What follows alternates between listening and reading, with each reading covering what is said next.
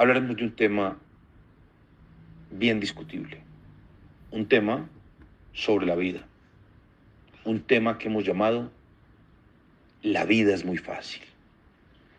Resulta usual que muchas personas se quejen de la vida y de la suerte que les correspondió. Y al referirse a las condiciones en que ven los demás, simplemente dicen, es que la vida de fulano o sutano es muy fácil.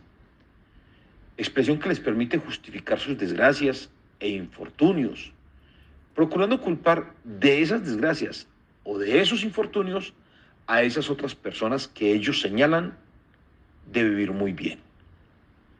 Vale la pena entonces revisar por qué muchos, o por lo menos algunos, viven mejor que otros, para determinar o concluir qué tan fácil ha sido la vida de unos y qué tan complicada ha sido la vida de otros.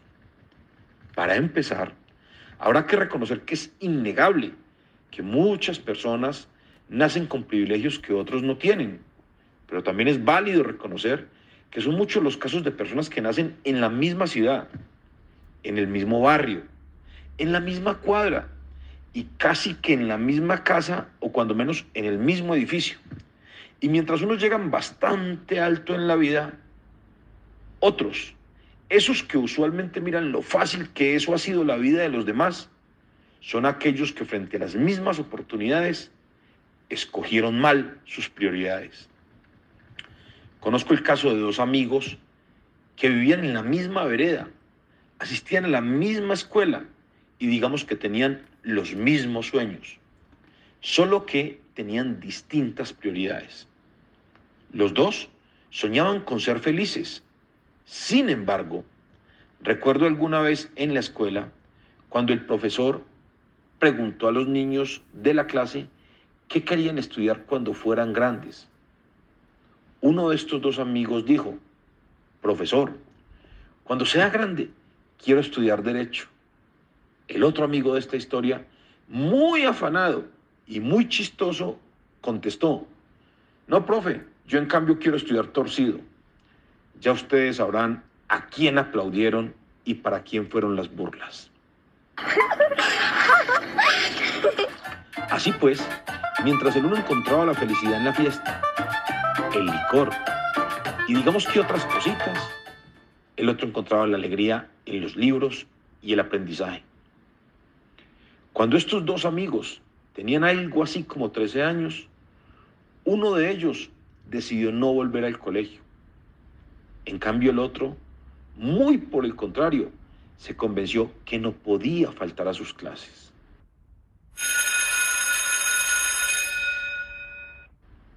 El primero se dedicó a coger café, con lo cual aprendió a ganar dinero. Poco, pero ya tenía ingresos.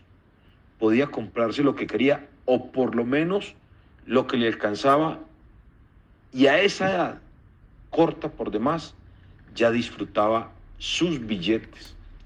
El otro, en cambio, se limitaba a estudiar, a caminar largas jornadas para ir de su casa al colegio a ver cómo su gran amigo ya, digamos que vivía bien. Este amigo no conocía el dinero y de gustos nada sabía, pero aún así alimentaba sus sueños de ser, como decimos los campesinos, estudiado. En ese momento, la vida fácil la tenía el primero de estos amigos, el que a su corta edad ya ganaba algunos billetes. La vida dura la tenía el segundo, el que a la misma edad no ganaba ninguno y se esforzaba demasiado. Cuando estos dos amigos llegaron a los 18 años, y mientras el primero conocía licores, y mujeres, el segundo conocía trasnochos y también madrugadas que le eran impuestos en su condición de soldado que prestaba su servicio militar obligatorio en el Ejército Nacional de Colombia. Y de esos trasnochos y de esas madrugadas pasó a trasnochar y a madrugar por los trabajos y exámenes propios de su carrera universitaria. Qué fácil es mi vida, expresaba uno de los amigos. Qué dura es la mía, manifestaba el otro con tertulio. Más allá de los 20 años, los amigos tenían dos caminos bien diferenciados. El primero tenía esposa y varios hijos. Pues la hombría se demostraba con familias generosas. No importaba que también se pudieran tener. Lo importante era estar lleno de hijos. El otro también estaba casado, pero con los libros. Y aunque tenía novia, también tenía claro que los hijos debían ser planeados y bien tenidos. En ese momento empezaba a cambiar el discurso. Ya la vida no era tan fácil para aquel amigo que vivía del agro, ese que se ganaba sus primeros billetes como a los 13 años. Y digamos que tampoco lo era para el que vivía entre los libros. Simplemente la vida no era fácil para ninguno. El primero, porque la plata ya no le alcanzaba.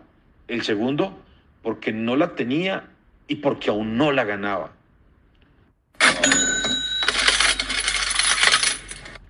Cuando llegaron al primer cuarto de siglo, el uno se mantenía en la escala más baja de la pirámide laboral de la finca en que cogía café. El otro, en cambio, ya había obtenido su primer título universitario y por esa misma razón ya empezaba a conocer el dinero. Ganaba poco, pero aún así ganaba un poco más que su amigo de infancia, con la gran diferencia que mientras el primero seguía dedicado al trabajo material, al segundo le pagaban para pensar, para proponer, para planear. Es decir, que mientras el primero ganaba por lo que hacía, el otro ganaba por lo que pensaba. Ahora el discurso ya dio un giro completo. La vida del estudiante y ahora profesional por primera vez se veía un poco más fácil. En cambio, la vida del agricultor ahora se veía más compleja, más dura, más difícil. Hoy, cuando estos dos amigos están cercanos a los 50 años, siguen siendo grandes amigos. Sin embargo, el uno ha seguido estudiando y por esa razón ha cumplido sus sueños, ha prosperado en la vida. No obstante, ahora tiene responsabilidades profesionales, familiares y sociales. En cambio el otro sigue cogiendo café, se estancó por completo en sus sueños, se llenó de carencias, pero a diferencia del primero, no tiene ninguna responsabilidad, o por lo menos no la reconoce. Visto así, este último tiene una vida, si se quiere, más fácil, sin responsabilidades, pero si se quiere, más difícil, sin posibilidades de cumplir sus sueños. Como se ve, la vida no es más o menos difícil. Somos los seres humanos quienes la hacemos más o menos compleja. Eso depende del orden de las prioridades, de la fe con que hacemos las cosas, de la convicción en nosotros mismos. Por eso, antes de expresar lo fácil que ha sido la vida de los demás, de esos que en muchas ocasiones no conocemos su pasado, tratemos de colocarnos en sus zapatos. Solo así sabremos los caminos recorridos, los pasos dados, las tareas cumplidas y de seguro encontraremos muchas caídas, muchos desafíos cumplidos y muchos abismos superados. Hoy, varias décadas después, y mirando la vida de estos dos amigos, queda claro que del compromiso de cada uno con la vida depende de expresar qué tan dura, qué tan difícil, qué tan compleja es la vida, o si por el contrario, la vida es fácil. Así que la pregunta es, ¿tú qué eliges?